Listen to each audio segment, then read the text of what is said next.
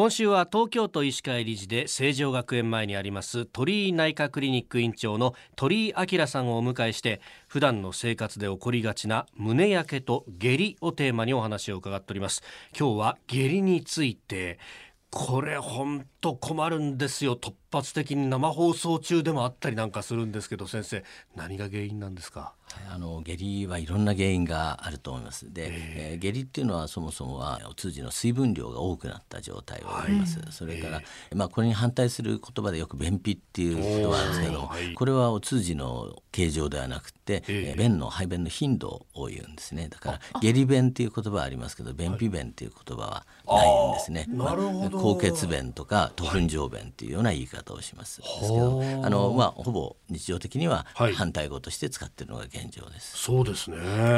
で原因としてはやはり一番は感染性胃腸炎ですね、えー、ウイルスとか、えー、細菌によって起きる下痢ですね。それからやはりあの現代病の一つとしてあるのは過敏性腸症候群といってストレスとかそういう環境の変化で起きる下痢緊張するとトイレに行きたくなるとかこれが過敏性腸症候群の特徴ですね。私やっぱり前日飲みすぎると翌日って結構あるそうですか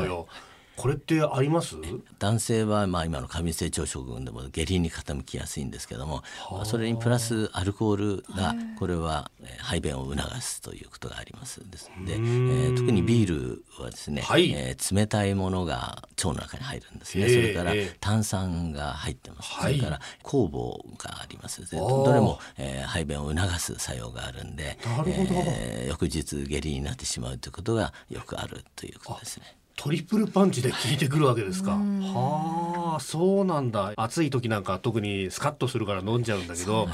そう、ね,、なんですね。冷たいものが一気に入ると、これは下痢の原因になります、ね。先ほどあの下痢が水分量が多い状態だというふうにお話しされてたんですけれども、その下痢で注意しなきゃいけないことっていうのはありますか？はい、下痢の場合にはあの通常の便っていうのはいわゆるバナナ状の70から80%ぐらいの水分なんですね。ところが80から90%になると軟便といって柔らかくなります。それから90%を超えると水溶便いわゆる下痢便という状態になります、はい、あのたくさん出る場合にはやはり水分がかなり喪失される形になるんで、えー、脱水に気をつけなきゃならないですね。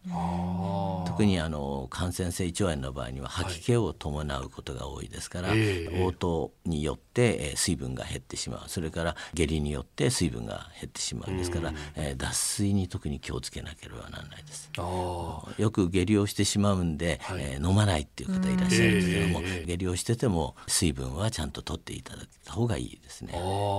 まあ、お水とかできれば電解質、スポーツ飲料なんかが理想的です。なんかこうね吐き気も伴ってくると呼び水になってしまうしって言ってやっぱ飲まないっていうふうに傾いちゃう人もいるんですがこれ無理やりにでもある程度飲んどいた方がいいと思いまあ、あの無理にはなかなか飲めないですけども、えー、まあ、口を湿らせるのに少しずつでも入れていただくとですね、えー、総合的には結構な量になりますからちょっとずつ飲むっていうのは一つのコツだと思います。まあ本当ね体調が、ね、それこそ生活が営めないほどってなったらもうすぐにお医者さん行った方がいいと思うんですがちょっと下痢が出てしまったなっていう時とかって見分け方みたいなものってあるんですか、はい、あの一番気をつけなきゃいけないのは、まあ、下痢がひどいということはもう一つなんですけども、はい、もう一つは出血を伴うかどうかによります。でこれはあのたくさんの出血があればもうこれは病院にすぐ来ていただきたいんですけども、はい、あのやっぱり心配なのは O157 みたいな出血性腸炎ですね、